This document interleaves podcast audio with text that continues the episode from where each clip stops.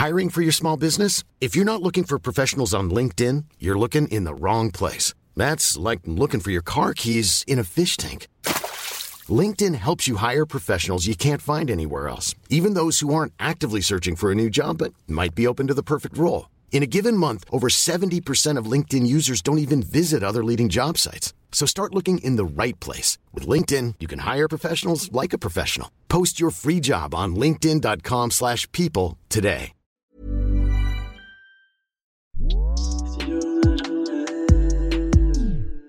Un petit bruit buccal subtilement dosé, le chip est en danger. Rendez-nous les chips.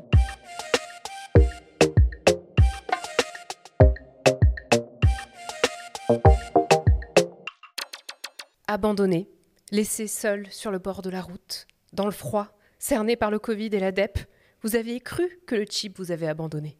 Vous avez cru qu'on n'était plus là, mais on est là. Euh, faites du bruit un peu. là.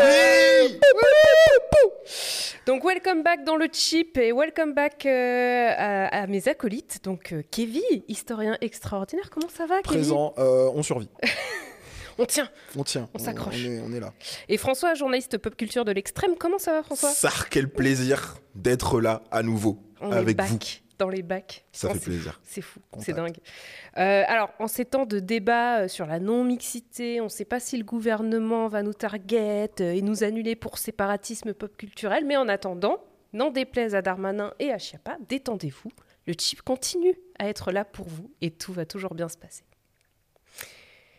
Ok, alors euh, qu'est-ce qu'on peut raconter un petit peu sur cette euh, nouvelle saison, nouvelle prod, nouvelle identité visuelle, euh, nouveau sujet, mais même équipe, qu'est-ce qui, qu'est-ce qui s'est passé? Nouveau podcast Hoodies. Ouais, c'est un peu Nouveau ça, ouais. pour une nouvelle vie. Ouais, Euh, bah non, on a, on, a, on a continué euh, notre tradition euh, de nomade. c'est ça. Euh, Euh, 2019-2020, c'était un petit peu la traversée du désert. euh, J'y croyais pas, franchement. hein. Je croyais pas qu'on allait encore, encore, encore, encore. Franchement, je vous le dis comme je le pense. hein.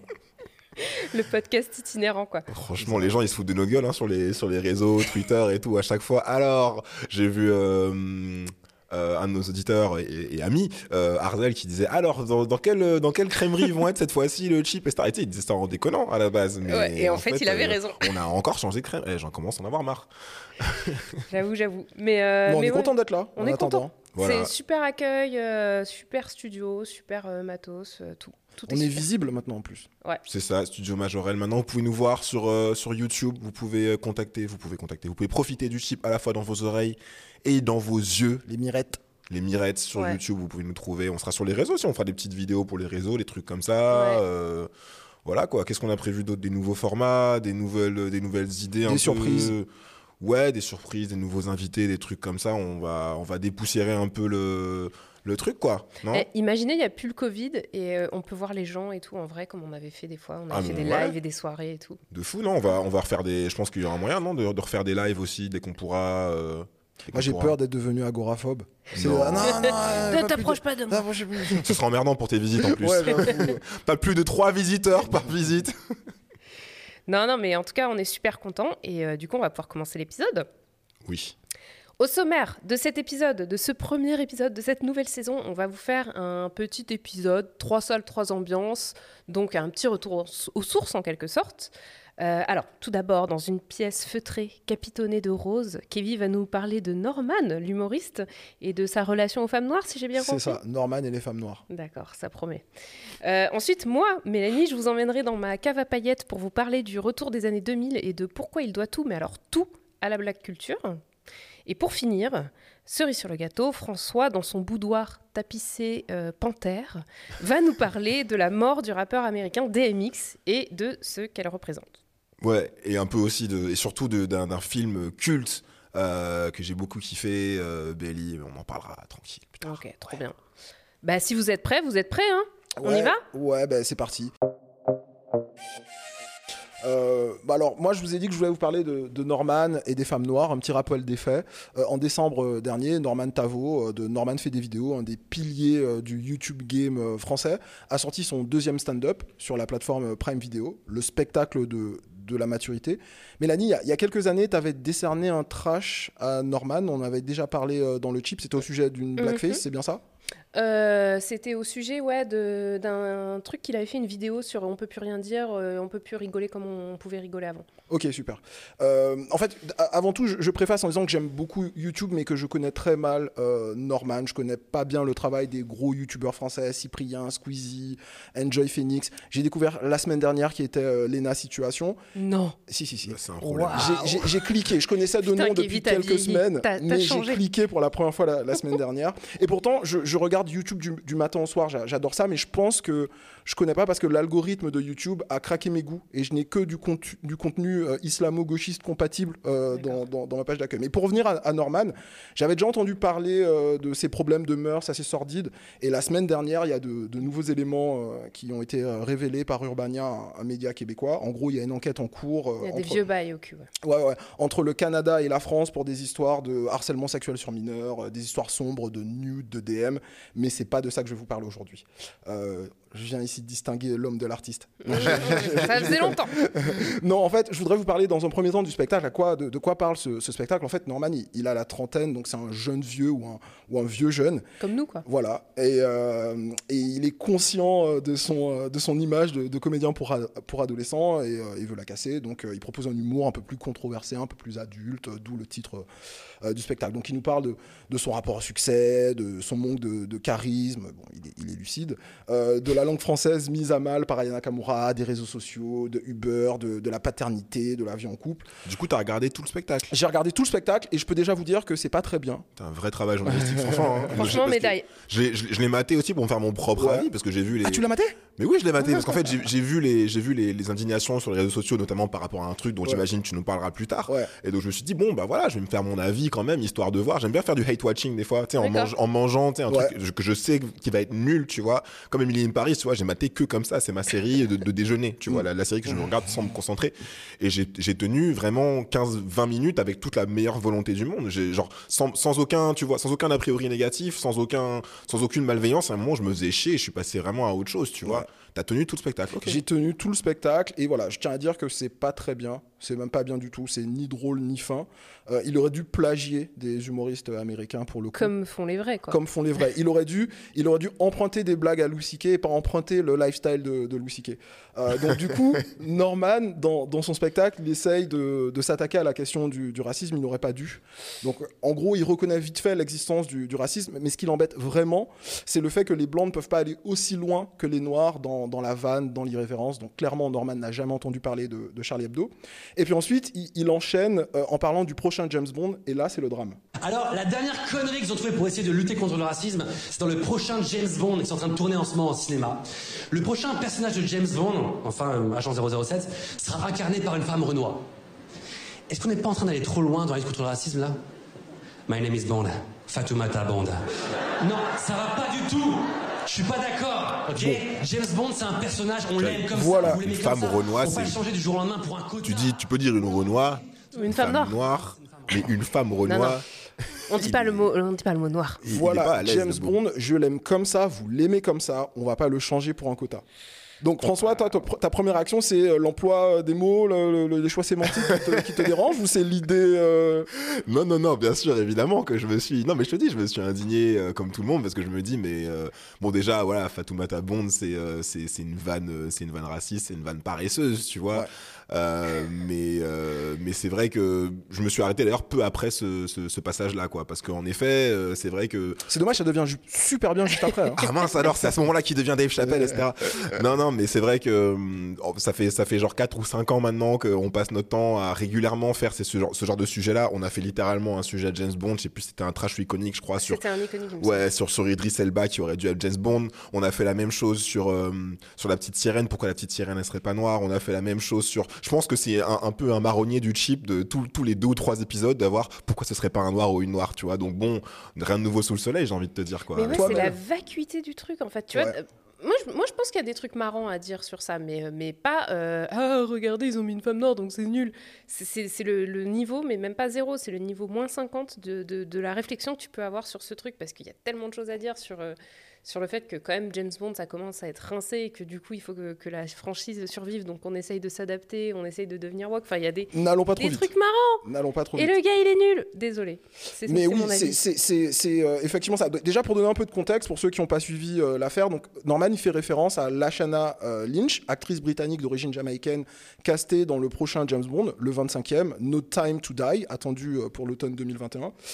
Auditeur, auditrice du chip, je sais que tu es éveillé, que tu vas t'agacer et me dire que c'est encore une douille d'Hollywood qui veut se refaire une virginité, que la représentation pour la représentation, ça ne sert que les puissants, les multinationales, que ça n'égra- n'égratigne même pas euh, le statu quo. Eh bien, pour Norman, ça va déjà trop loin, ça va déjà trop much. vite. Il a un point de côté. Donc, ce qu'il y a de problématique dans, dans ses propos, ça a été très bien euh, euh, relevé euh, par la chanteuse Iseut et le compte Twitter Décolonisons-nous pour euh, résumer donc ce que tu disais sur le prénom Fatoumata. On stigmatise un, un prénom tout à fait respectable, Elles se Fatoumata. prennent toujours des balles perdues, Ouais, ouais, Fatoumata, c'est alors le qu'elles ont rien raillé demandé. normalement comme ça en France. Ça, c'est un premier point. Ensuite, bah, Lashana Lynch, elle ne jouera pas le rôle de James Bond. Elle a... James Bond sera toujours endossé par Daniel Craig. Dans le Hmm. dernier James Bond, en fait, il a quitté euh, les services secrets, le MI6. Et, euh, et très légitimement, l'agence recrute Un nouveau Nomi. 007, voilà, c'est ça? Nomi, une jeune femme noire qui prend la fonction de 007. Donc on ne blackwash pas euh, James Bond. Norman raconte du caca. Et euh, enfin, le, le dernier truc, c'est euh, que euh, on n'entend personne s'offusquer euh, du whitewashing de l'Égypte des pharaons, Ah d'Alexandre Dumas, etc. En fait, ce qu'il sous-entend, c'est qu'une femme noire qui joue le rôle d'un agent secret, ce n'est pas crédible parce que femme, parce que noire. Fatoumata Bond. Et, et pourtant, si, c'est possible. Avant de, de- de parler de la, question, de la question noire, parlons du genre. Il y a bien eu des femmes espionnes, évidemment. Euh, il y a une vidéo de Manon Bril sur sa chaîne, euh, euh, sa chaîne YouTube. C'est une autre histoire qui l'explique très bien. Ça s'appelle Les femmes espionnes. Et en fait, l'idée d'une femme espionne, ça correspond pas exactement à la version que le cinéma et la plupart des romans d'espionnage nous- présentent. hein. Il arrive parfois, effectivement, que ce soit une femme, mais le plus souvent, c'est un mec blanc. Pourquoi pas hein, on a, quand même, on a quand même la figure de Mata Hari qui est assez. euh, ben, Mata, Yes. Mata Hari, elle en parle dans euh, justement Manon Bril, elle en parle dans, dans sa vidéo. C'est pas vraiment une espionne, Ouais, c'est une, une courtisane, euh, etc., qui récupère pas mal d'informations sur l'oreiller, etc. C'est pas vraiment euh, une espionne au sens où on, on l'entend. Mais oui, voilà, on a quelques figures comme ça. Mais moi, je parle pour l'instant de fiction, tu vois. Ouais, ouais, ouais. Euh, Il y a parfois euh, des femmes qui sont, euh, qui sont espionnes, mais le plus souvent, c'est un homme blanc, BG en toute situation, quasi immortel. Il pourrait faire du quad sur le toit d'un TGV, sauter du haut d'un hélicoptère, coucher avec toute une ribambelle de femmes de toutes les couleurs, voir les. Les couvertures euh, des romans SAS de Gérard de Villiers, euh, c'est. Ah là là. particulièrement Tu me parles d'un problématique. monde qui me fait tellement rêver là. Il peut faire tout ça et arriver à la dernière seconde et empêcher euh, une explosion nucléaire. Donc la, la- la franchise James Bond, elle, elle embrasse tous les, tous les tropes, euh, souvent avec ironie, hein, euh, et c'est du gros divertissement, il n'y a, pas de problème. Mais plus récemment, en France, par exemple, on, a eu le Bureau des légendes. Moi, je viens de finir la, première saison, c'est moins tape à l'œil et, et beaucoup plus crédible. Euh, Il y a certes des missions de terrain, mais il y a beaucoup de bureaucratie. On sent qu'il y a une bureaucratie pesante. C'est un métier ingrat. On comprend pas toujours les instructions de la hiérarchie. L'information est souvent compartimentée pour protéger le euh, le- le- les secrets. Et puis on est souvent, et ça j'y reviendrai plus tard, dans, dans la zone grise. Mais est-ce que ça veut dire qu'une femme noire ne peut pas euh, être espionne? Dans l'histoire, c'est jamais arrivé, je pense. Jamais arrivé dans l'histoire. En fait, c'est un domaine par définition qui est très, op- qui est très opaque, mais moi j'ai deux exemples historiques connus et avérés de femmes noires euh, espionnes euh, badass, Harriet Tubman et Joséphine Baker.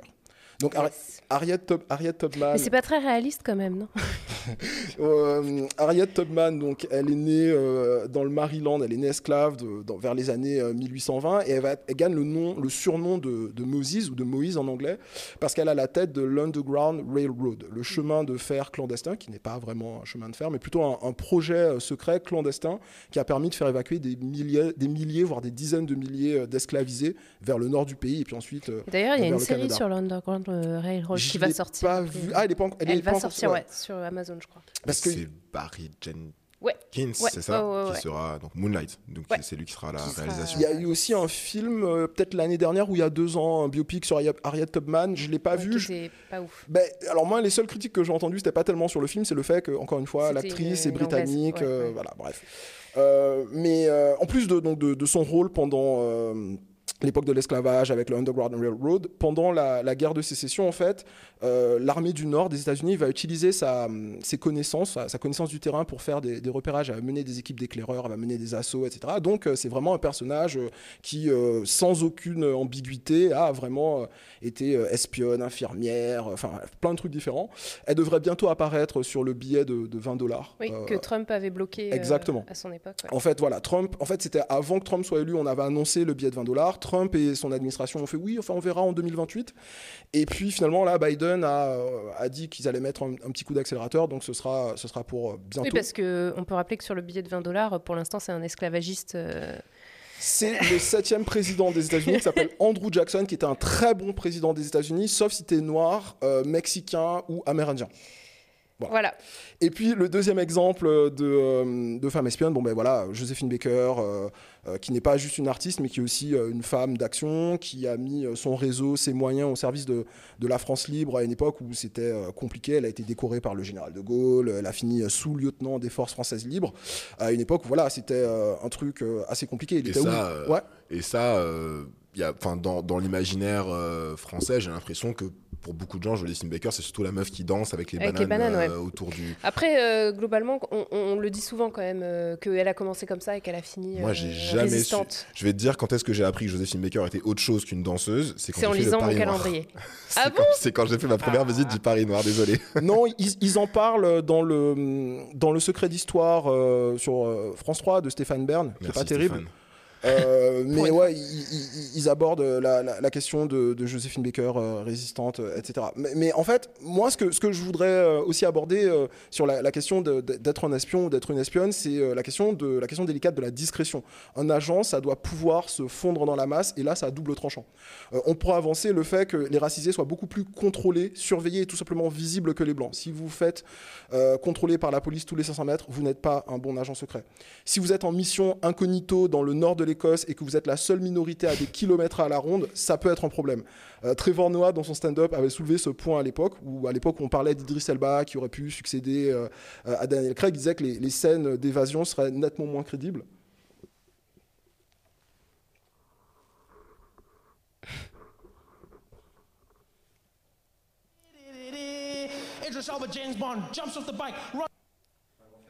Ouais, je le, je le renvoie. Donc Trevor Noah, dans, son stand-up, il, avait soulevé ce point à l'époque où on parlait euh, d'Idris Elba pour euh, remplacer Daniel Craig euh, en tant que, James Bond. Et euh, il disait que les scènes d'évasion, par exemple, seraient euh, nettement moins crédibles ou réalistes.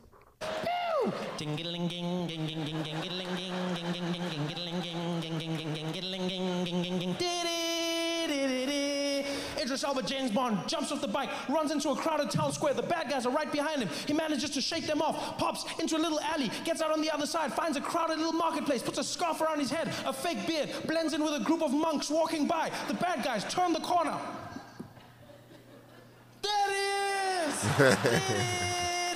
Vous avez compris l'idée. Euh, et en fait, il marque un point, c'est pas faux. Euh, mais c'est du coup, si c'est vrai pour les noirs, c'est vrai aussi pour les blancs.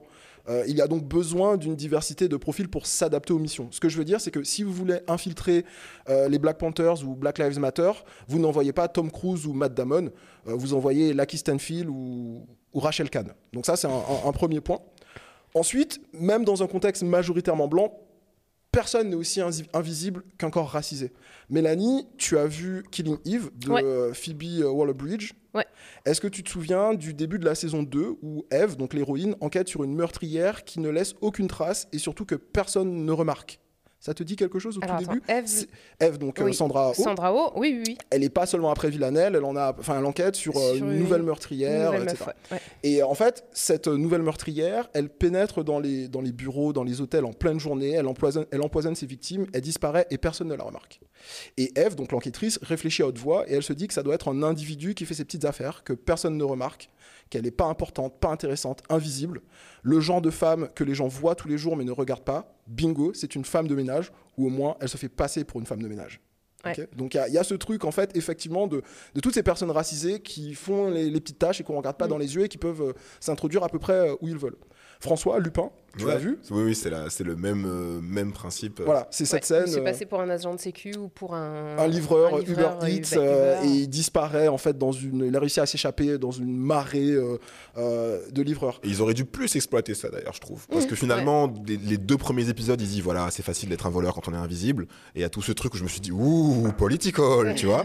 Et en fait, très vite, on- on- Ouais. il, il abandonne ce truc-là et Moi, c'est je trouve juste que un mec cette série, elle tient pas si t'enlèves Omar, en fait. Euh, je trouve que c'est dommage, ils On- ont pas assez exploité leur truc. On fera un tout, épisode Lupin, Ouais. je pense. euh, la un deuxième peu partie. plus tard, pour la deuxième partie, saison. ouais. euh, ouais, mais, ouais, même au début. Mais bon, c'est.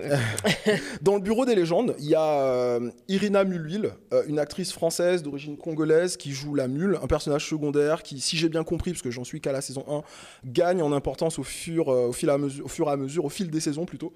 Et euh, de premier abord, elle, insp- elle inspire le respect, on va pas l'emmerder, mais elle est très discrète. Elle n'éveille pas les soupçons, notamment parce que les gens qui lui ressemblent sont rarement en position De pouvoir. de, pouvoir, de Mhm. décision, euh, d'être nuisible, euh, etc.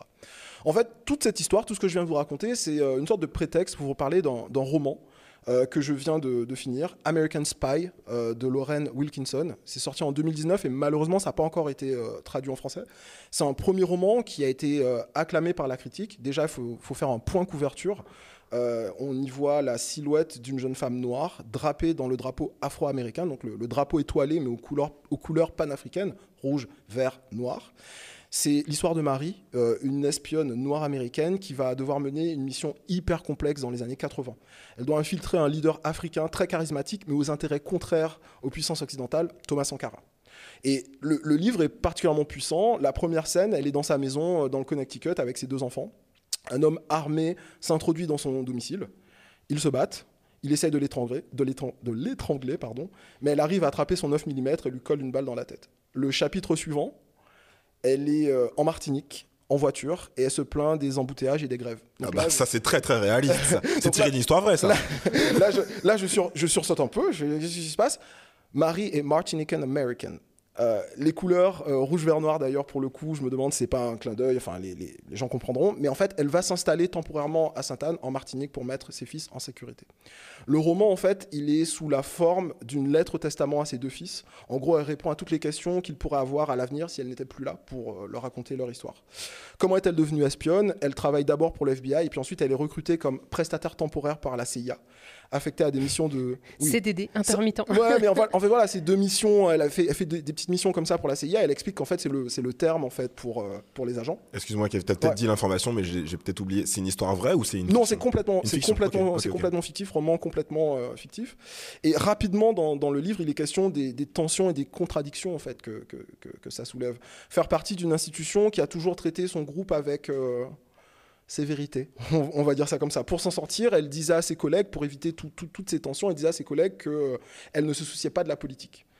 En, para- en parallèle, elle dit que c'est complètement ridicule, que personne ne devrait croire à cette, euh, réponse, mais qu'en face, face d'elle, elle avait des hommes blancs qui n'avaient pas une existence aussi politisée que l'existence d'une femme noire. Euh, la majorité du roman se déroule entre les États-Unis, la Martinique et le Burkina Faso. On y parle de néocolonialisme, de tiers-monde, de guerre froide, mais aussi de loyauté.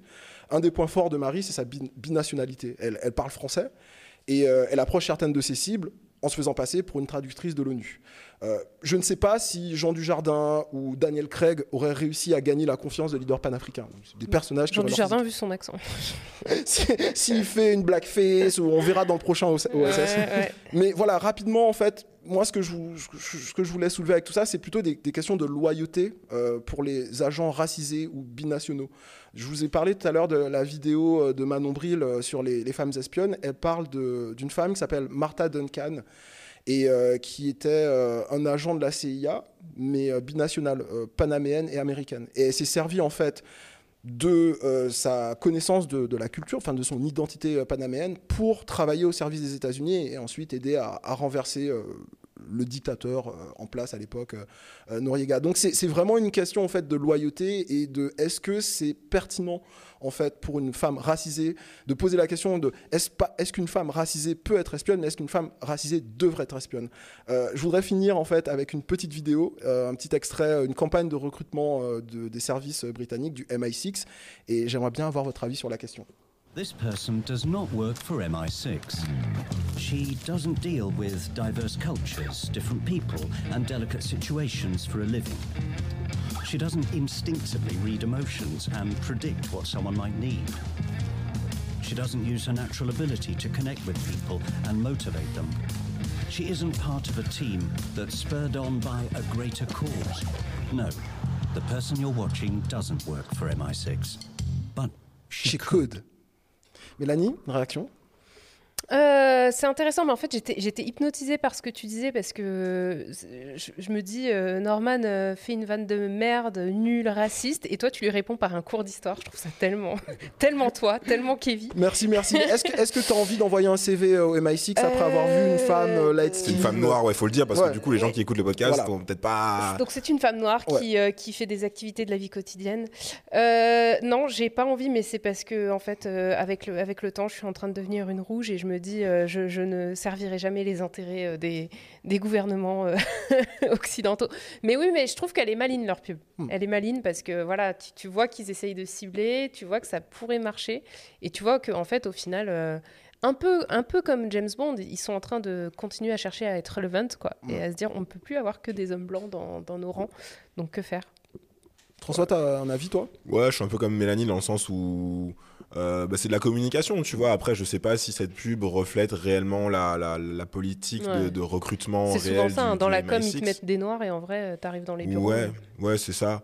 Euh, après, euh, je trouve que c'est intéressant parce que ça c'est exactement sur ce que tu, tu, tu racontes depuis le, le- le début du sujet, quoi. C'est qu'en fait, euh, l'idée finalement qu'on s'est faite euh, de ce que c'est qu'un caméléon, de ce que c'est que quelqu'un qui, euh, qui, qui, qui passe partout, elle est totalement influencée par la, par la fiction, en fait. Ouais. La vérité, c'est qu'on on a, euh, on, on parle, de, on parle de, de- des, des noirs et des blancs dans la fiction, mais en règle générale, qui sait ce que c'est, à quoi ressemble réellement un, un agent secret? Et c'est ça, en fait, que, que, que tu interroges et que le, le- le roman euh, que, dont, dont tu parles interroge, et c'est super intéressant.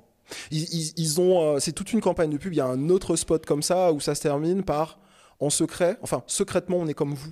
Et ça montre en fait, euh, voilà, euh, des, des gens qui ont, qui, qui, qui sont euh, Monsieur et Madame tout le monde. Et, et en fait, il y a- il y, a cette idée de tout le monde peut euh, être un, un- un- un agent euh, efficace. Et effectivement, dans, dans une série euh, comme Le Bureau des légendes, mais pas seulement, on voit aussi qu'il y a des mamies euh, qui servent, qui servent d'in- d'informateurs, etc. Enfin, il y a, il y a toute une, une- une question en fait de si on veut être un agent secret efficace, faut pas forcément dans toutes les situations euh, débarquer en Lamborghini, euh, costard 20, dire je, mon nom c'est Bond, James Bond, c'est pas forcément. euh, En plus, Daniel Craig, il est assez connu, donc en vrai, si, en vrai, je le reconnais dans la rue, t'as vu, donc il peut pas être discret. Bref, voilà, Mélanie, euh, je, je- je suis assez euh, d'accord avec toi. euh, C'est ce- ce- ce- cette réflexion, m'est venue grâce à, à, à- à Norman et, et donc je l'en suis très reconnaissant. Merci Tavo pour les travaux. Mais, mais voilà, en, en- en conclusion, non, je, je, je sais pas, je, sais pas si. En conclusion, une étoile au spectacle. une étoile au spectacle, cinq étoiles pour la réflexion. Si ça se trouve, Norman, en fait, cherche à provoquer les femmes noires en leur disant Vous pouvez pas, vous les Fatoumata, être euh, des agents euh, au service de la France et euh, provoquer euh, des, des vocations comme ça. Je n'y vois pas d'autre explication. C'est tout pour moi. Euh, bah, vu que, comment vous êtes habillés, je pense que vous êtes au courant, mais les années 2000 sont revenues. Yes Alors là, Ah, Casquette Lacoste Euh, jaune. euh. de retour, de retour, hein, euh, bac dans les bacs comme nous. Euh, on parle beaucoup en ce moment de Britney Spears avec euh, le mouvement Free Britney, hashtag Free Britney, la lutte pour, pour la fin de sa tutelle, enfin, etc. Mais pas seulement, il y a la mode, il y a vraiment la nostalgie, en fait, toutes les l'éthos des années 2000 qui sont de nouveau parmi nous. hein. on on est- on n'échappe pas au cycle des 20 ans où à chaque fois les- les- la, la décennie d'il y a 20 ans redevient à la mode. Et euh, du coup, on nous parle de Britney, on nous parle de Paris Hilton qui fait son comeback, on nous parle de télé-réalité de l'époque, on nous parle de Kate Moss, des supermodèles, etc. Mais moi, je veux vous parler de la black culture des années 2000. Parce que à l'époque, les Noirs américains créaient des tendances qui étaient à l'époque jugées par la culture en général comme un peu ghetto, un peu moche, un peu, un peu transgressif, un peu bizarre, euh, too much quoi. Et euh, au final, aujourd'hui, vous allez sur TikTok et vous voyez plus que ça. Euh, blanc, pas blanc, euh, noir, pas noir, tout le monde a, euh, utilise ces codes-là. Et donc, en fait, ces codes créés par les Afro-Américains dans les années 2000 euh, infiltrent complètement ce grand retour dans- des années 2020. Donc, comme dirait une grande philosophe, what's good? On va en parler. hein. Alors, moi, j'aime beaucoup la pop. Et, et, mais j'ai quand même envie de dire que la musique, euh, qui, qui était la vraie révolution de, de cette décennie, pour moi, c'était le RB. Euh, tant en termes de, de musicalité, on- on- comme je- quand je parlais de Britney, en fait, a- je pense qu'il y avait vraiment une opposition entre cette pop un peu aux yeux, bieu- aux yeux bleus, blonde, innocente, enfin toutes ces, toutes ces petites chanteuses euh, euh, qui représentaient une, une- un idéal féminin. Christina Aguilera. voilà, qui était, qui était I'm a très. Et Excuse-moi. sachant que Christina Aguilera après a fait son truc où elle s'est transformée en chanteuse à voix Ah, euh, comme, noire. comme, quoi. comme Britney, quand elle a fait I'm a Slave for You, produit par Pharrell, tout ça, Parfait. stretché par-dessus Tellement le de trucs à dire sur I'm a Slave for You. qui, Pour moi, Déjà, le- annonce l'Amérique d'Obama, quoi. Le Bref. titre, frérot, déjà. Ouais, Merde. Mais, euh, mais voilà, ouais, il y, a, il y a tellement de choses à dire, je pense, entre la pop et les RB des années 2000. On va pouvoir en parler. En fait, euh, ce qu'il faut, comprendre, c'est que la black culture, même si ça avait ce truc un peu euh, sulfureux de dire ah ça correspond pas, je vais beaucoup parler des femmes, hein, ça correspond pas à la féminité euh, C'est vrai? hétéronormative, euh, blanche, classe, qui vit dans les suburbs et la, femme respectable, et ben malgré ça, ça avait, ça a influencé tout en fait. Ça a influ- influencé la musique, mais aussi la mode, la beauté, euh, la, la télévision, enfin les, les séries, les films, c'était partout en fait. Donc, on va commencer par la mode. Euh, la mode des années 2000, ce qui marchait vraiment beaucoup, c'était les vêtements baggy. Donc, euh, je sais pas si vous vous souvenez, moi, ça va revenir de toute façon, hein, mais les, les vêtements qui traînent par terre, vous vous souvenez les petits trous qu'on avait en bas dans, dans les pantalons parce que ça traînait par terre? Bah voilà. hein. Donc les pantalons qui traînent, les filles qui portent des vêtements de mecs comme euh, donc bah, Missy Elliott et les superpositions aussi. Il y avait beaucoup de superpositions. Donc les influences, les Destiny Childs, je pense qu'on peut peut-être revenir dessus. Les, Destiny Childs qui étaient vraiment euh, le, en tout cas la féminité euh, noire euh, dans, le, dans, le, dans la pop R&B. nous, c'est vrai, en France, on, les connaissait, mais on n'imagine pas à quel point aux États-Unis elles étaient, elles étaient énormes. Quoi. On parle aussi beaucoup de Alia. Alia, qui était une chanteuse décédée en 2001, qui, qui en fait avait aussi un vrai impact autour de la mode et, de, et, des, et, des, et des tendances en fait euh, mode de l'époque. Et puis Missy Elliott, bien sûr, on est obligé d'en parler. Donc Missy Elliott, euh, grande chanteuse, compositrice, rappeuse euh, des, des années 90 et 2000, qui, euh, qui avait un côté très tomboy, très Garçon manqué très garçon manqué. Enfin voilà. Donc ces influences-là, en fait, on les retrouve aujourd'hui, mais sur des corps qui, sont, qui, qui- qui ne sont justement pas ces femmes-là. quoi. Donc c'est ça qui est, qui est hyper intéressant. Il y avait aussi, bien sûr, les années 2000, c'était les paillettes, c'était les pantalons taille basse. Quand on s'asseyait, on voyait l'arrêt, on voyait le string. Voilà. On voyait, il y avait aussi beaucoup de bling, de paillettes. C'était, euh, on avait des paillettes sur les téléphones Il y avait portables. des petits trucs, tu sais, des petites incrustations, les, les diamants Ouais. en plastoc incrustés Tous sur les la jeans ceinture. Hmm J'ai j'ai une question, je, je peux la poser maintenant? Pose là. Moi, j'ai- j'ai- Est-ce que en France, parce que moi j'hab- j'habite pas en France à ce moment-là, enfin Ouais. pas en France hexagonale, j'ai l'impression que ça, quand je suis arrivé, j'ai l'impression que ça a pas percé partout pareil. Moi j'ai Alors été il y a à des Rennes. régionalismes. Voilà. Toi, est-ce que j'ai- est-ce à que t'habitais Rennes, en France aussi? Est-ce qu'à Istres, il y avait ça Non, que, ce que- je veux dire, c'est que à Rennes, début des années 2000, quand je suis arrivé, il n'y a pas de meufs euh, qui s'habillent comme ça. Il y en a à Fort-de-France. Quand je vais dans d'autres villes en France, à Paris, je vois ça. Mais, euh, mais Ouais. c'est pas, c'est pas partout. Les hein. ramifications n'arrivent Ouais. pas partout, Ouais, mais ouais, moi je viens du sud. Enfin, j'ai- grandi dans le sud et dans le sud, te du coup. dire, euh, autant te dire qu'on avait En fait, il y avait que chez moi à Paris où il y avait vraiment des vrais quinries à Châtelet, t'allais, t'avais ton baggy, Marité, François Girbeau, etc. non, bref, j'ai trop vécu ça.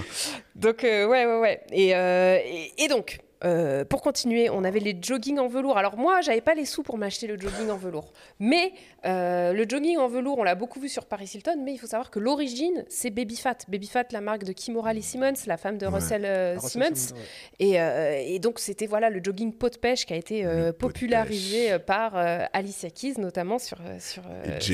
J-Lo dans le clip I'm Real avec euh, Ja Rule. Ouais, ou c'est pas elle qui chante d'ailleurs. Oui, c'est Ashanti. c'est Ashanti, ouais. C'est Ashanti. C'est Ashanti qui chante. Ouais.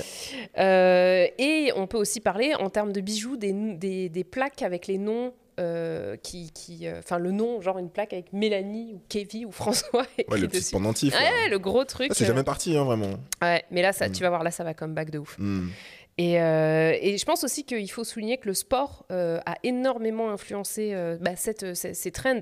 Vous voyez, là, c'est très dans l'exagération, et c'est ce que tu dis, Kevin, en fait, c'est pas arrivé partout, parce que dans les, dans les, les, les lieux, en fait, enfin plus mainstream, où, où la black culture n'avait pas autant de, de, de- de prégnance, Ouais. et ben en fait, c'était jugé comme étant un peu chelou, quoi. Enfin, Manque de goût. Ouais, Mm. vulgaire en fait, enfin, beauf quoi, truc, truc de beauf. Et, euh, et voilà. Donc en termes de, de ça j'ai envie beaucoup d'en parler parce que je trouve que c'est assez intéressant en termes de physique. Euh, le modèle physique des années 2000, c'était euh, le modèle héroïne chic. Je sais pas si vous en souvenez, Kate Moss qui était maigre comme un clou et qui, qui prenait de la drogue, qui fumait des clopes, machin. Et c'est vrai que pour le coup, en y réfléchissant aujourd'hui, je me dis, on se rend pas compte à quel point euh, ce modèle-là, qui était érigé partout dans les couvertures de magazines et tout, était, euh, était construit en opposition justement au corps noir, en fait, au corps des femmes noires, qui, euh, qui pour la plupart, en fait, ne collaient pas à ce, à ce stéréotype-là, quoi. Et, et donc, aujourd'hui, ce qui est hyper intéressant, c'est qu'entre-temps, il y a eu les années 2010, et ce qui était jugé comme pas désirable parce que ne collant pas au modèle de l'héroïne chic, à savoir les grosses lèvres, les grosses fesses, Excuse-moi, Ouais. héroïne chic. On parle de héro- l'héroïne. On la- parle de la- l'héroïne. La, la drogue. on parle de la drogue. Ouais, Après, on, après, on accuse le rap de, on accuse le rap de, de rendre, de glamouriser le, le, le deal, C'est- etc. C'est le terme euh, pubard en fait. hein. C'est vraiment, D'accord. c'est comme le porno chic et tout. L'héroïne chic, c'est la fille super maigre, Qui prend de l'héroïne. anorexique, qui prend de l'héroïne pour rester mince et défiler sur les catwalks. Moi, je vais, je vais inventer le, le, le casual crack. C'est-à-dire C'est que tu un- prends du crack, mais, mais dans tes vêtements. c'est euh, ça, du c'est un, un mec qui, qui prend du crack, mais au calme, tu vois, avant sa petite réunion de, de 13 heures. Ah, euh, dans ce sens-là, ok. euh, casual. Ah oui. à, à brut. tu vois. Donc, pour reprendre, l'héroïne chic, un style de physique, un style de féminité. Et le, le- aujourd'hui, le style euh, bah, a complètement changé, notamment euh, grâce ou à cause des, des Kardashians, qui ont mainstreamisé en fait ce- ce- le, le physique grosse lèvres, euh, grosses fesses, euh, qui, ne- qui est passé en fait d'un truc honteux ghetto, qui était genre euh, ah mais ah, je sais pas si vous vous rappelez, mais dans les films à l'époque, il y a plein de films, notamment de teen movie, où les filles elles disent Oh, est-ce que cette robe fait que mon cul J'ai un il a gros l'air gros J'ai un énorme cul. Ouais. Arrête, Cynthia. voilà. non. ah non, non, ça va, t'inquiète pas. Et, euh, et, euh, et du coup, moi, ce qui, ce qui m'a fait tilter, c'est que je me suis dit, mais qui est-ce qui a parlé pour la première fois Pas pour la première fois, mais en tout cas, euh, dans la pop culture, euh, de la mode des, gros culs Et ben, c'est Sir Mix-a-Lot en 1992 avec la vidéo euh, Baby Got Back. Je sais pas si on peut, on peut peut-être l'entendre. I mean,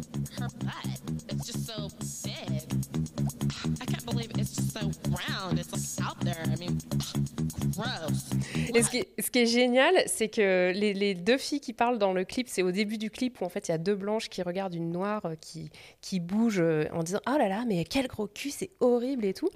Et euh, les, les filles s'appellent Becky. Enfin, il y en a une qui s'appelle Becky. Et Et c'est de, là de- que vient. euh, que vient le même Becky. Ouais, ouais, j'avais fait un, j'avais fait un article là-dessus sur sur Slide sur Becky, euh, d'où vient Becky l'insulte et euh, c'est en partie, en grande partie de là, ouais, c'est la première trace si tu veux, tu vois ce que je veux dire, Ouais. dans la pop culture euh, de, de, de Becky en tant que la, le stéréotype de la de la femme blanche qui va te juger quoi. Ouais, ouais. Et ben, euh, comme on peut pas passer la chanson en entier, peut-être que François, t'as envie de nous faire un petit freestyle. Eh bien, ah là, non, non, pas faire. Mais, euh, mais c'est marrant parce qu'en plus, le, le- ce clip-là, il a, il a un héritage culturel de fou. On se rappelle de, du son de Nicki euh, Anaconda, Anaconda. qui reprenait euh, le, le- le- le Le son, qui le samplait.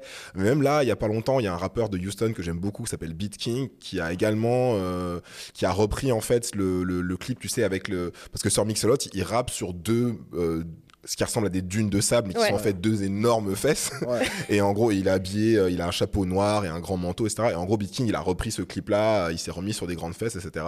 Ouais. Et a- euh, ouais. c'est Toi, assez- toi qui es un, un grand fan de Friends, il y a ça aussi dans une des dernières saisons Oui, où tu sais, Rachel, ça. Rachel et Ross, on chante ça devant leur gamine. Ah. Et euh, tous les commentaires YouTube, c'est ça, genre oh Emma, ça a dû la traumatiser euh, quand Ross et Rachel ont chanté ça devant elle. Et j'étais là genre pardon. Des barres. et c'est là que tu te rends compte que c'est le truc qui est devenu mainstream et a été réapproprié euh, au global quoi. Donc euh, 1992, hein, Baby Got Back, hein, donc euh, visionnaire, prophète, euh, tout ce que vous voulez. hein. Il avait prévu les Kardashians. Bref, Il avait prévu les grosses fesses, la victoire des grosses fesses. Euh, j'ai aussi envie de vous parler un peu de tout- toutes les tendances make-up que, les femmes noires ont lancées dans les années 2000 et qui étaient considérées comme ghetto, ratchet, vulgaires et qui aujourd'hui sont partout, à savoir les ongles. J'ai envie de parler des, ongles longs qui euh, correspondaient pas à l'époque. Je sais pas si vous vous rappelez, les French manicures, c'était vraiment les trucs, euh, les ongles coupés un peu courts, euh, voilà. Et maintenant, si tu es une influenceuse et que t'as pas tes ongles, euh, bah allô quoi. Enfin, T'as raté ta vie. T'as t'as raté ta vie, tu vois. Euh, les, les fossiles, donc donc le nail art euh, avec les, on- les- sur les longs ongles, donc Cardi B, toutes les meufs qui font du nail art sur Instagram. Et peut-être qu'on peut, qu'on peut le voir aussi, mais on va, on- je pense que c'est important de parler des perruques. Parce qu'on parlait, on parlait beaucoup de, bah, de, des perruques des femmes noires à l'époque comme quelque chose d'un peu honteux. Genre, les femmes noires, elles n'ont pas de cheveux en dessous. euh, elles, elles, ont, elles utilisent des perruques, ça sent pas bon. Là, tu parles des blancs euh, qui disent ça à des noirs. Ouais. Parce qu'au sein même de la. Excusez-moi, hein, mais au sein même de la communauté noire, le, le débat sur est-ce qu'il faut ou pas mettre euh, Ah, des, des, des guerre civile. wigs, est-ce Ouais. que Guerre c'est- civile. C'est acceptable. Ouais, ouais, Moi, ouais. je m'en mêle pas. Moi, pas j'ai pas d'opinion Moi non sur plus, la je sais pas, c'est je sais bien, pas, je sais c'est pas, je bien parce que vous êtes des C'est mecs, donc c'est bien. Parce que. Effectivement, comme tu, comme le dis, euh, François, il y a beaucoup en fait de, de, bah, de misogynie et de sexisme des hommes noirs envers les femmes noires qui disent qu'elles n'ont pas des vrais cheveux et que- qu'il qu'il y a toute une Moi, je parle des femmes noires. Moi, si je parle des femmes noires entre elles. hein, T'as bah, pas vu les débats oui. sur Twitter Là, il y a une meuf qui a dit Ah, moi, c'est mort, jamais je mets une wig à mon mariage, cheveux naturels à mon mariage. Et t'as que des meufs, toutes des femmes noires, qui sont arrivées en mode Mais t'es folle, t'es pas, t'es pas. Au contraire, quand t'es, quand t'es à ton mariage, tu veux mettre, des, tu veux mettre une wig parce qu'il faut que tu sois sur ton 31, etc. Ouais. Enfin, c'est un débat qui déchire tout le monde, quoi. Mais, mais, mais c'est- intéressant parce qu'à l'époque, euh, c'était vraiment un débat intracommunautaire et aujourd'hui, euh, les femmes blanches, les influenceuses et notamment euh, l'une des personnes les plus célèbres au monde, Kylie Jenner, euh, a vraiment popularisé cette, tendance des, perruques en fait, comme un truc qu'on porte tous les jours. Donc voilà, je, voulais aussi parler des couleurs de cheveux. Je trouve que ces couleurs de cheveux, bah, Rihanna qui portait les cheveux rouges en 2009, euh, euh, il y avait aussi les couleurs de blond. Il y avait voilà, c'était des couleurs qui étaient quand même euh, très fortes et qui, étaient euh, assumées par des femmes noires. Et bah, aujourd'hui, je trouve que c'est de plus en plus assumé aussi par des femmes blanches. euh. Donc voilà, je pense qu'il y a, vraiment eu un, switch. Enfin, c'est vraiment, je veux appuyer sur ça, sur ce truc qui était était, était réservé à un certain type de féminité, qui maintenant, aujourd'hui, est devenu complètement mainstream. Quoi. Et, du coup, bah, juste pour terminer, je ne sais pas si on peut voir Kylie Jenner, parce que j'ai quand même mis... Voilà, je voulais parler de Lil Kim. Parce que Lil Kim, c'est quand même la rappeuse euh, des années euh, 90-2000 qui a, qui a eu un immense héritage, c'est-à-dire que toutes les rappeuses aujourd'hui lui doivent quelque chose, euh, que ce soit Megan Thee Stallion, euh, Cardi B, euh, Ni- Nicki Minaj, il y a vraiment un truc sur la manière dont, bon, premièrement, elle exprimait sa sexualité, elle était hyper trash dans ses, dans ses euh, lyrics, enfin, elle amenait vraiment une, une féminité qui était justement complètement en opposition avec cette féminité qu'on essayait de nous vendre en parallèle euh, de l'époque Bush, euh, le côté euh, oh là là, je suis une gentille petite fille, mais regardez quand même, je suis un petit peu coquine. Non, Lil Kim, elle y allait à fond. Et, Elle avait pas un anneau de virginité comme Ouais, Britney jusqu'au Spears mariage, pour attendre le mariage. Quoi. Non, non, non, Lil Kim, elle était pas, elle était pas là pour beurrer les sandwichs. Et en plus, elle est, enfin, il y avait- il y a vraiment un truc euh, que, que j'ai- que j'aime beaucoup, transgressif, qui à l'époque la mettait complètement au banc en fait de, de- de pas mal de choses, parce qu'elle portait, elle aimait beaucoup la- la- la- les designers en fait, elle aimait beaucoup les vêtements de marque et les marques, les Je Chanel, elle a fait une photo iconique, tu sais, avec une espèce de combinaison. Vuitton et le capuchon Vuitton, tu sais. Ouais, ouais, ouais. Elle était, c'était vraiment une fan de ça. Mm. Et en fait, elle était jamais. euh, Enfin, elle est- il y avait une relation un peu de amour-haine les marques que, que, que- que les marques avaient envers elle parce que il y avait un côté. Mais attends, tu, tu cheap un peu. no- Enfin, no- notre marque devient moins, euh, moins classe Moins parce que tu la portes moins, en fait. Moins Catherine Deneuve, likely. Ouais, ouais. Et aujourd'hui, en fait, euh, comme maintenant ces marques bah, recherchent justement ce côté un peu on se dé- décalé pour pas revendre tout le temps la même chose, re- refaire la même soupe, et ben ils se tournent vers des trucs que- qu'elle faisait, des, des- des manières de porter les vêtements. Elle se faisait tout le temps épingler par la fashion police euh, dans les émissions et dans les magazines qui disaient ah regardez comment elle est vulgaire et tout. Et aujourd'hui, Même- tout le monde s'habille comme elle. Quoi. Même au sein, même au sein de la communauté noire et au sein des, des, des rappeuses, elle, elle détonnait parce que le, le- les, les rappeuses, les grosses rappeuses qu'on avait avant Lil Kim, c'était des meufs comme, euh, MC comme, Light. euh, MC Light, Lady of Rage, euh, Queen Latifah, Mm. Salt and Peppa, donc des meufs qui étaient au contraire dans une, dans une euh, démarche de, euh, de regagner une forme de respectabilité. Tu vois, Queen Latifah, son premier gros morceau, c'est Who You Calling a Bitch, Ouais. euh, UNITY, en mode voilà, moi je suis une femme, je suis respectable, il faut que les brothers nous, nous, nous respectent, nous les femmes, tu vois. Donc c'était des, des féministes dans ce sens, on va dire, assez euh, classique du terme. Et elle, c'est la première à arriver à dire bah non, je suis débite et je suis féministe, et alors, il y a quoi? Ouais, ouais. Et, et clairement, enfin, quand, quand aujourd'hui on dit oh là là, Kylie Jenner, c'est super, elle, met des perruques et tout. Enfin. Mhm. Je suis désolée, mais voilà, c'est les femmes noires qui ont, pioneer le truc. Et, et, euh, et donc voilà, et je trouve qu'il y a un autre truc intéressant, mais c'est un, point un peu plus. euh, qui, qui ouvre sur tellement de choses. C'est par exemple, notamment dans les tendances make-up et tendances cheveux, tendances mode, euh, les, les- le- quand ça devient grand public. Quand par exemple on se dit ah ça y est on peut porter des perruques ou ah ça y est on peut on peut porter ce- ce- les ongles comme ça ou alors euh, on peut ut- on- on- les femmes noires ut- ont utilisé le contour. Je sais que là je pars loin pour vous parce que Le contouring? Le contouring, voilà, le fait de- d'utiliser des produits pour faire ressortir différentes zones du visage et tout. Et ben après, une fois que c'est devenu mainstream, les marques, quand elles ont commencé à produire des kits de contouring, il n'y avait pas les couleurs de peau euh, des femmes noires? Donc en fait, voilà, on va chercher quelque chose dans la communauté. On dit putain, c'est bien, c'est créatif, c'est nouveau, on n'a jamais vu ça avant. Et puis après, on crée un produit qui devient mainstream, mais on exclut la communauté qui l'a créé. Donc il y a un vrai système en fait de, de reproduction comme ça. que- Expropriation culturelle. Ouais, c'est un peu ça, quoi. C'est en fait votre truc, il est bien. hein. Bah venez, on l'adapte, mais par contre, vous dégagez, quoi. Donc euh, voilà, je trouve, ça intéressant. Quand vous voyez euh, tous ces TikTok, tous ces mèmes, tous ces Instagram sur les années 2000, euh, n'oubliez pas que les Noirs étaient là avant. Les Noirs, ont créé, les Noirs ont popularisé. Et aujourd'hui, en fait, tout ça revient sans le stigma qu'ils portaient dans les années 2000. Mais euh, ce serait bien en fait que les pratiques culturelles noires ne soient pas jugées ghetto, vulgaires, pour être réadaptées des années plus tard comme quelque chose de cool et de mainstream. Je sais pas, moi c'est c'est ce que, c'est ce que j'aimerais. Et c'est tout pour moi. Oui, bien. Alors, moi, j'ai été euh, très affecté par la, la mort de, de DMX, donc le rappeur. C'était un de mes rappeurs. euh, R.I.P.. C'était un de mes rappeurs préférés. euh, sa musique m'a beaucoup, beaucoup, beaucoup accompagné euh, dans des moments, euh, dans des moments difficiles ou dans des moments euh, moins difficiles aussi. Euh, et puis bon, voilà, j'ai un peu réfléchi à comment, comment j'allais parler de lui. Je me suis dit, est-ce que, est-ce que je me joins au, concert de, d'éloges funèbres, de gens qui disent à quel point il était important pour la, pour la culture et la musique hip-hop, etc. Et puis bon, je me suis dit, voilà, tout va être dit et peut-être même mieux que, mieux que moi, je pourrais le dire. Donc je me suis dit, tiens, je vais m'intéresser à DMX, l'acteur. Parce que euh, il a eu une, une carrière au cinéma qui est assez intéressante. Bon, les trois quarts des films dans lesquels on le connaît, c'est surtout des films d'action que vous avez peut-être vu dans les années 2000, euh, Cradle to the Grave, Roméo. Roméo doit mourir avec euh, avec Jet Li, Jet des Li. trucs comme ça.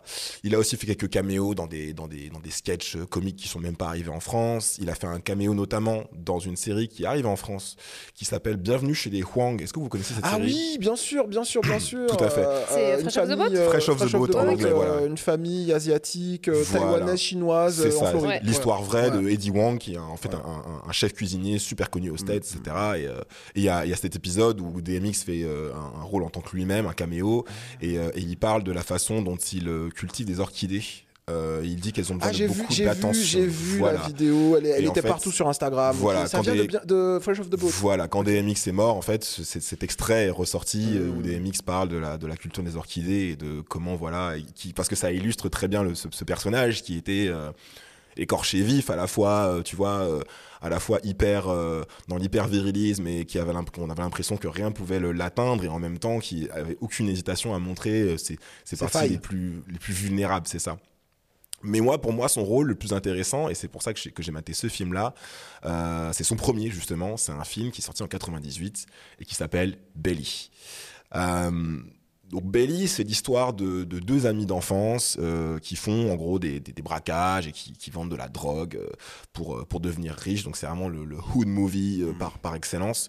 Euh, on a Sincere, Sin- Sincere, je sais pas comment je vais le prononcer pendant l'épisode, ça va être un peu galère, mais en gros, sincère. Sincère. Il est sincère, quoi, qui, est, qui est interprété par Nas. Et on a donc Bundy, qui, est qui est interprété par, par DMX. Donc faut, la dynamique du film, en gros, c'est que ces deux personnages, ils représentent un peu le yin et le yang.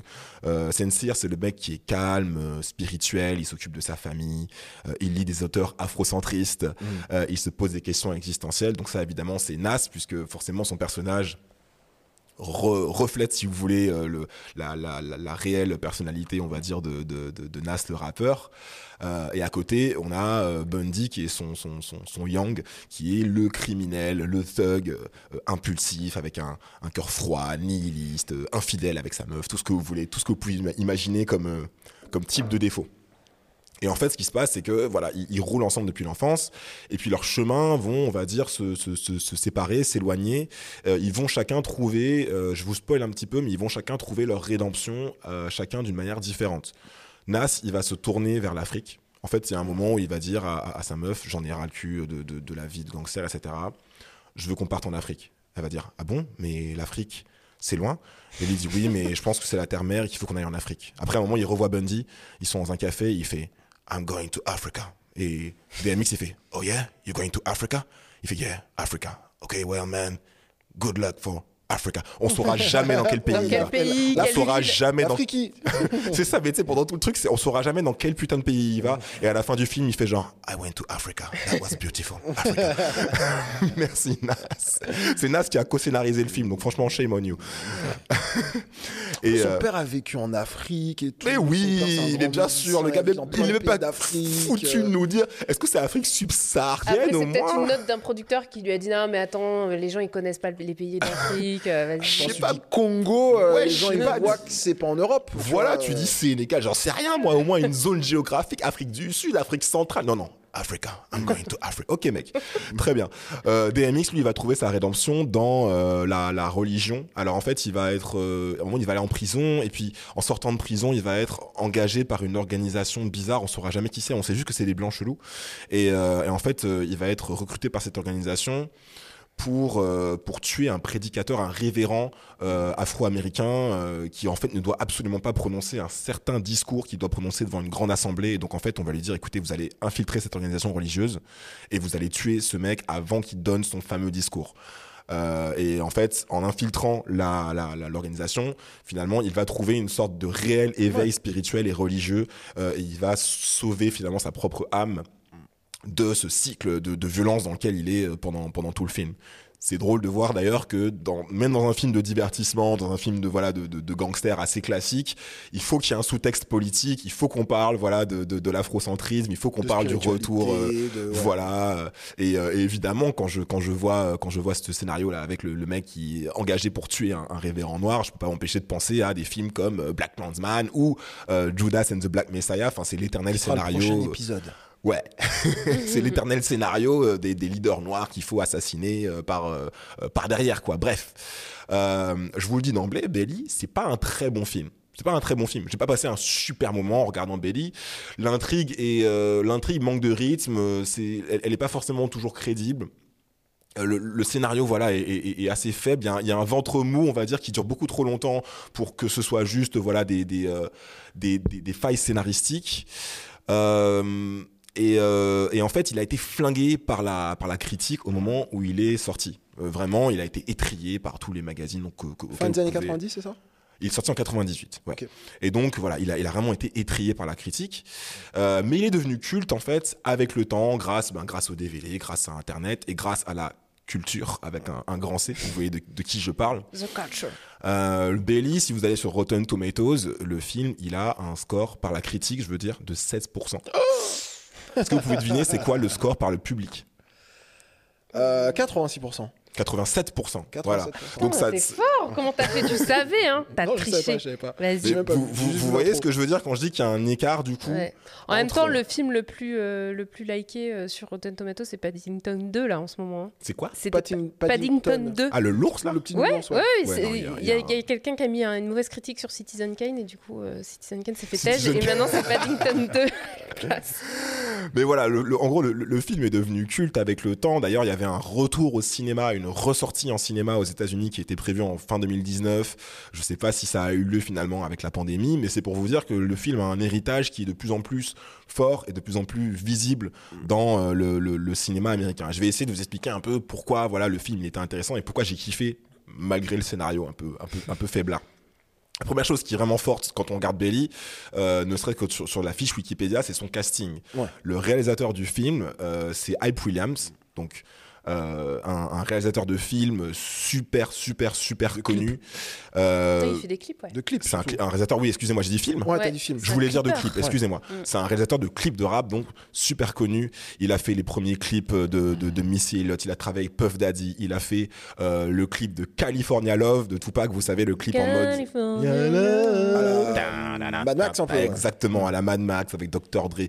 Budget de malade. Vous savez qu'ils ont pris le vrai Thunderdome, le vrai. Thunderdome qui a, qui a servi au, euh, au, au film Mad Max. Ils ont récupéré le Thunderdome pour s'enjailler avec Dr. Dre, etc. Incroyable film. Euh, il a fait le clip de No Scrubs de TLC. Ah ouais. Euh, vous vous souvenez dans les années 2000 quand tous les clips de rap et de R&B il y avait des fonds colorés euh, monochromes et les rappeurs euh, devant? Ouais. Ça vous dit quelque chose notamment voilà le clip de Gold Digger euh, de, de, de, de Kanye Eh, il West a, par il a la exemple même, euh, les mêmes contours que toi, là, un peu, Kevin. Ouais, mais les siens sont frais. les seins sont frais et sont correctement euh, machinés contrairement à ceux de Kevin.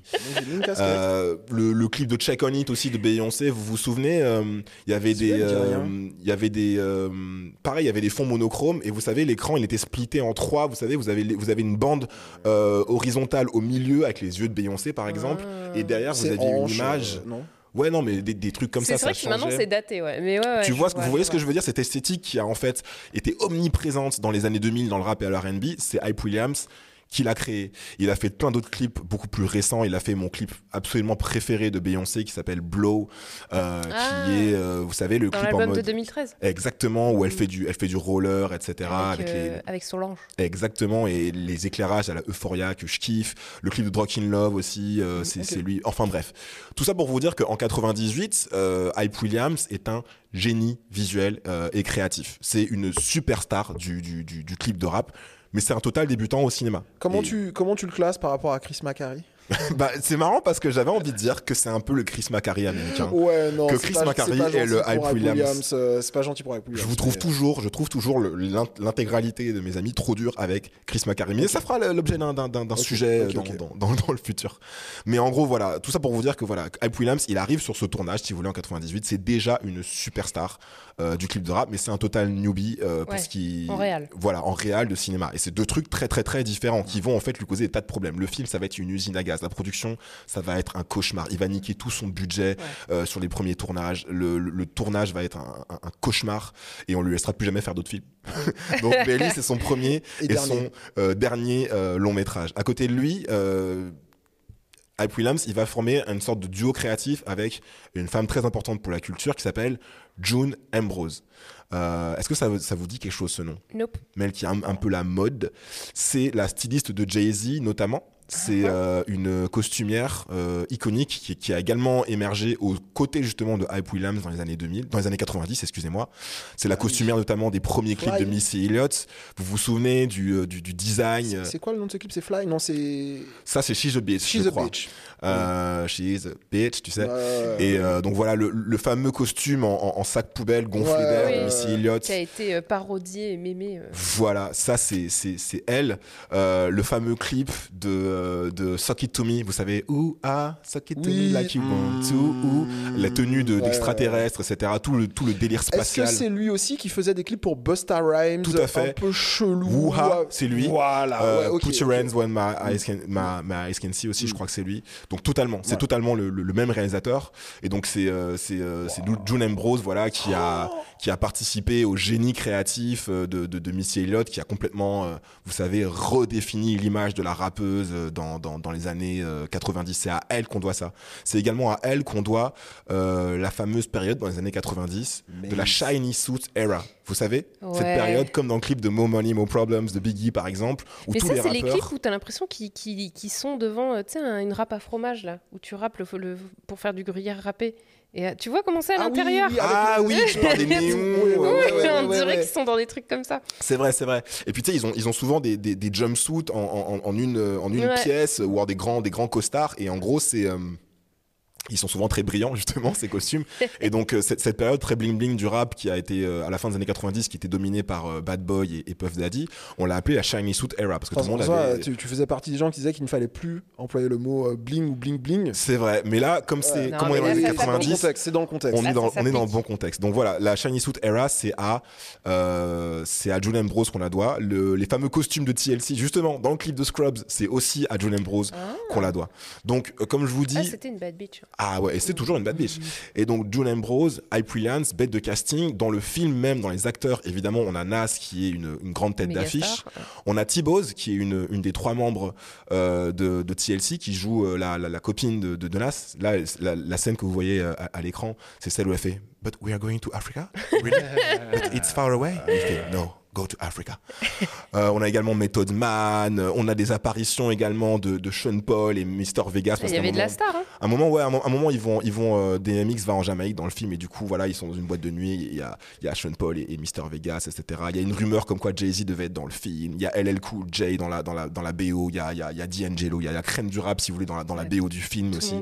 Donc, pour vous faire simple, Belly, c'est un peu un screenshot de la pop culture noire de la fin des années 90. Si genre, euh, euh, il fallait faire une sorte de, de pot pourri de tous les gens qui étaient cool, intéressants et influents. euh, à, à- à- à l'époque, euh, on pourrait euh, on pourrait montrer Belly. C'est un peu comme si dans 10 ans, euh, je montrais à quelqu'un Black Panther par exemple, euh, en disant voilà, ça c'est tous les gens qui étaient en train de tu vois.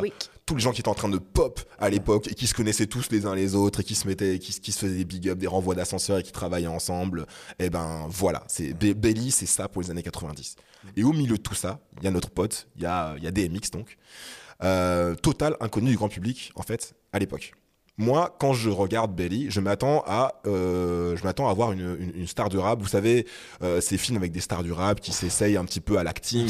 Vous savez, en dilettante, quoi, en mode ouais, machin, euh, voilà. T'es une star du rap, donc forcément, tu vas avoir des, des opportunités professionnelles. On va te proposer de faire des, on va te proposer de faire des films, donc tu vas prendre le chèque, tu vas accepter, tu vois.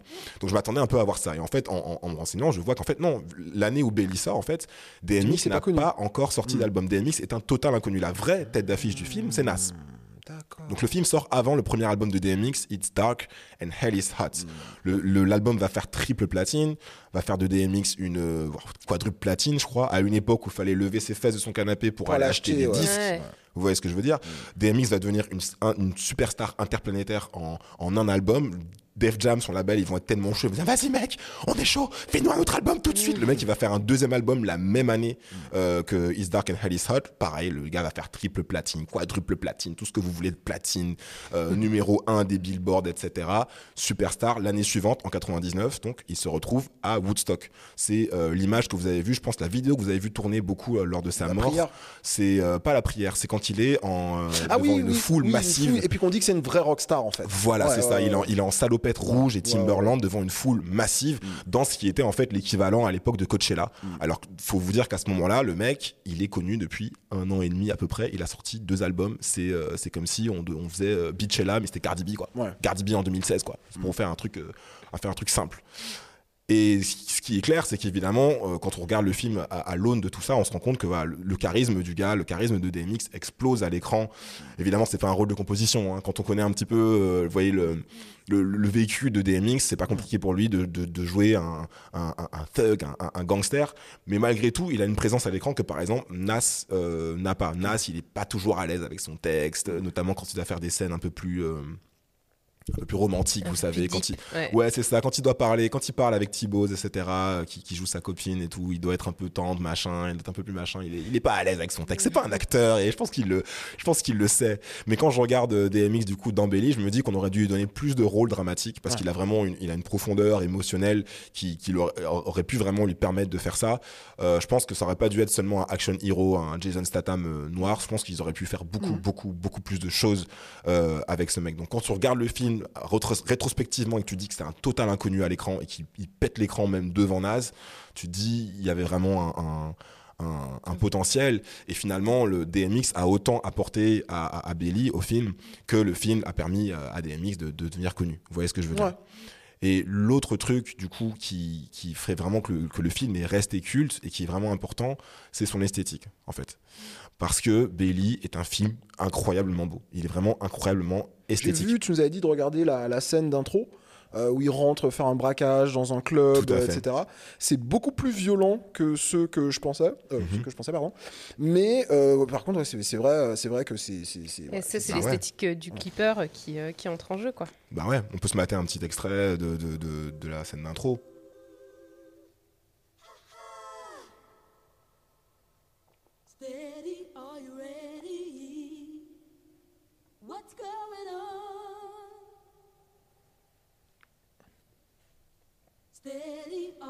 Vous avez les, les éclairages, les éclairages, les bijoux, vous voyez, les lumières le, comme le ça. travail de lumière est, est Et fantastique. puis, il rentre dans ce, il rentre dans ce club comme ça, qui s'appelle The Tunnel, qui est un club, euh, une boîte légendaire du hip-hop. Et vous avez ces- ce jeu de lumière euh, euh, à la Euphoria ou à la tout ce que vous voulez.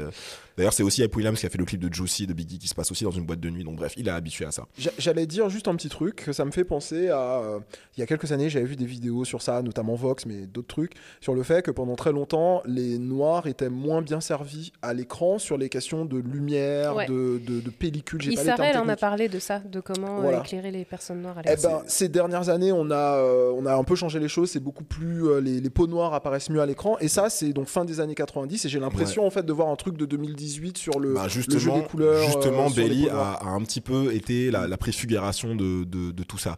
Euh, comme je vous disais, voilà, la scène d'intro de, du, du, du, euh, du- de Belly est restée culte. D'ailleurs, Hype Williams a grillé genre, le tiers de son budget que sur cette scène. sur. Vraiment, il y a, il y a- il y a un article qui parle, il y a- il y a un article qui résume l'histoire orale euh, de la production de Belly et les gens qui étaient sur le, staff s'arrachaient les cheveux euh, par rapport à Hype Williams qui avait une ambition et, des exigences artistiques euh, complètement euh, complètement démesurées.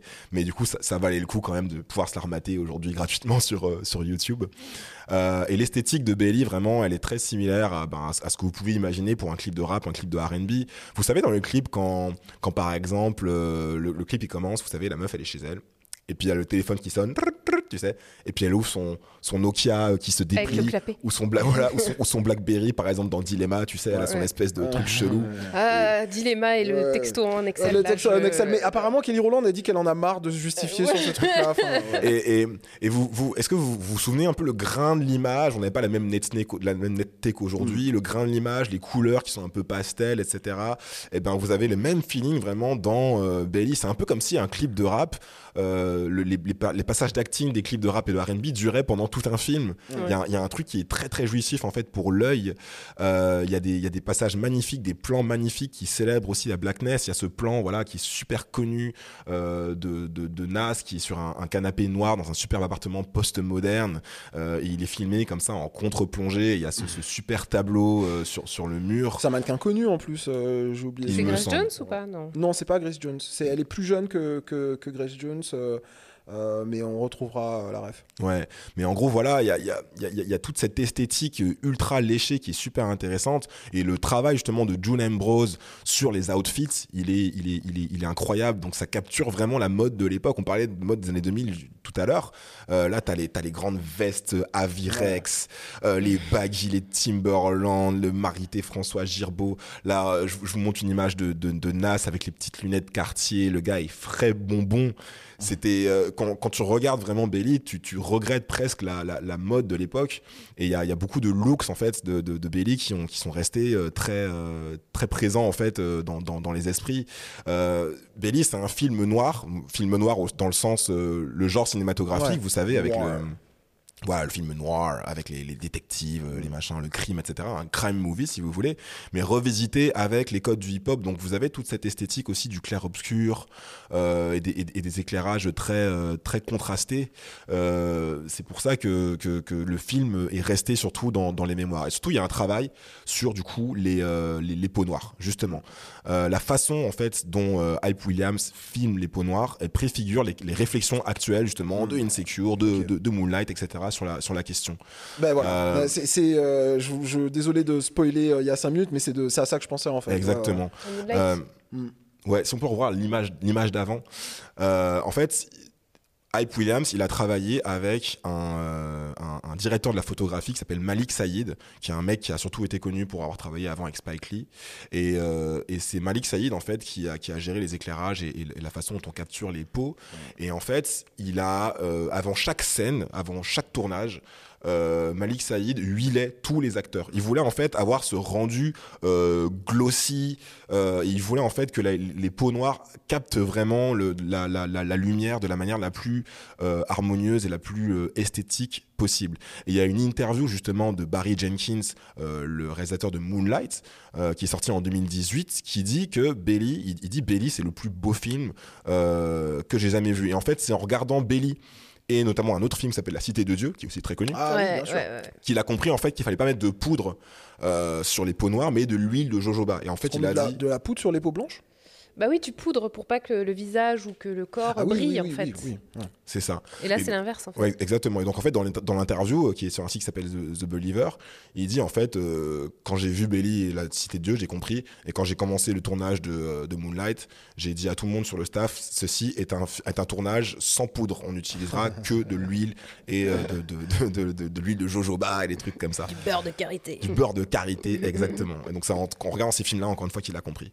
Donc voilà, Belly, finalement, c'est un, un- film qui est intéressant à, à- à- plein de, de, de, de- de titres euh, différents.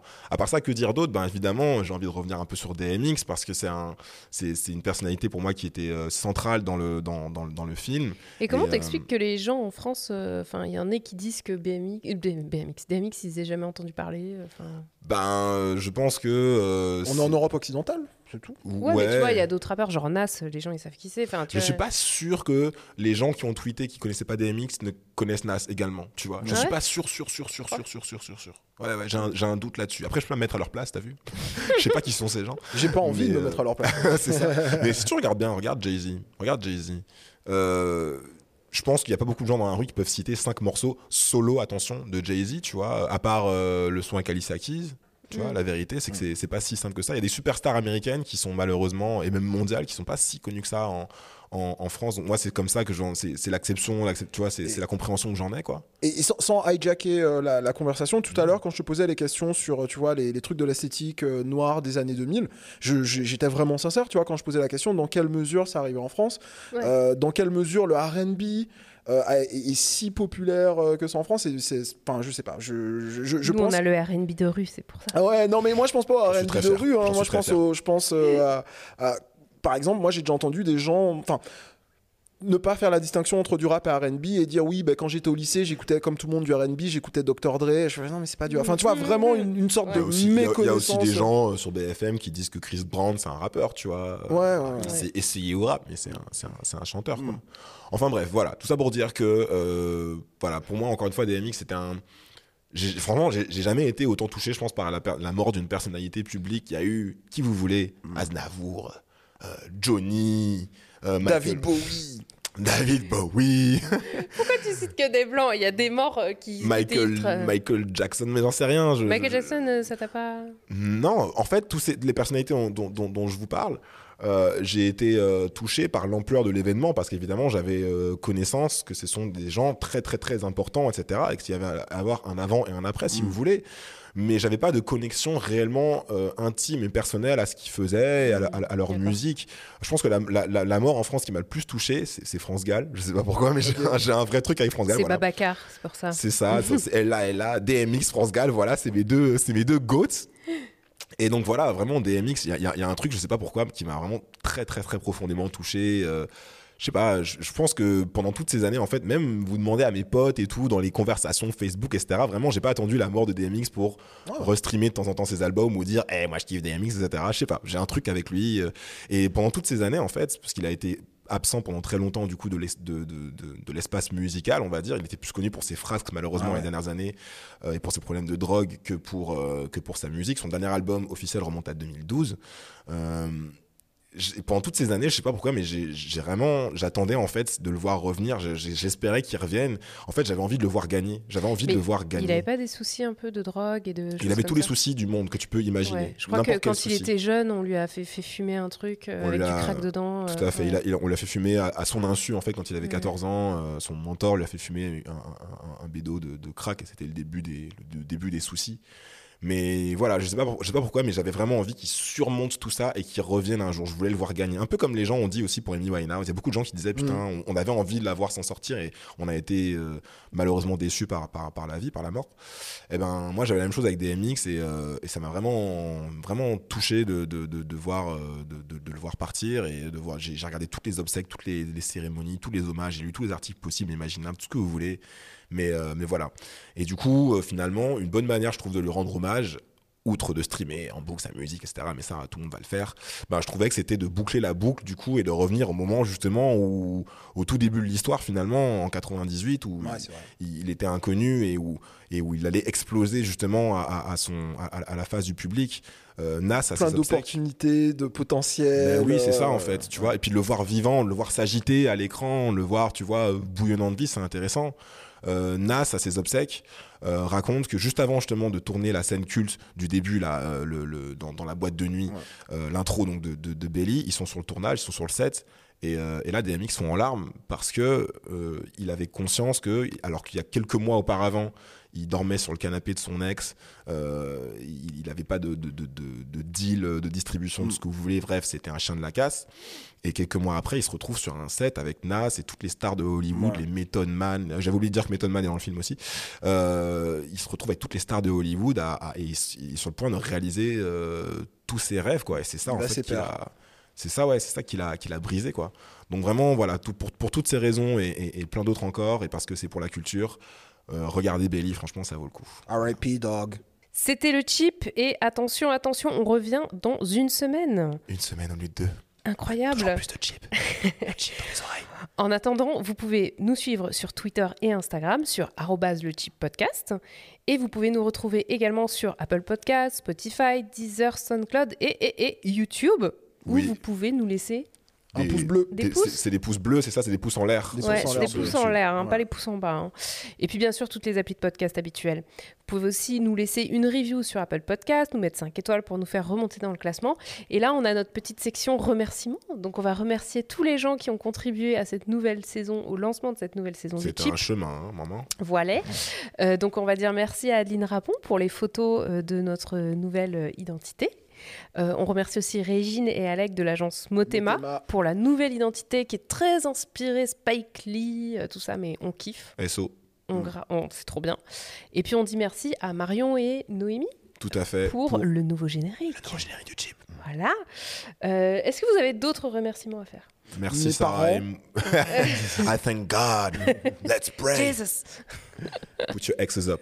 Euh, merci à Sarah et Mo de Majorel, évidemment. Merci à Aldric pour le, le- le nouveau euh, jingle aussi. hein. Moi, j'aimais beaucoup le jingle, euh, l'ancien jingle euh, réalisé par Schkid et, et Binge Audio. Honnêtement, j'ai eu du mal à m'en séparer, mais du coup, euh, Aldric a fait un super travail et je peux me. me- C'est une nouvelle ère C'est ça, et je peux me retourner, tu vois ce que je veux dire, sans regret, sans regret, le cœur léger.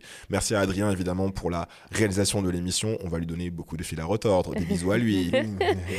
Et merci au studio Majorel pour la production de l'émission. Prenez soin de vous. À très vite, à la semaine prochaine du coup. Bisous.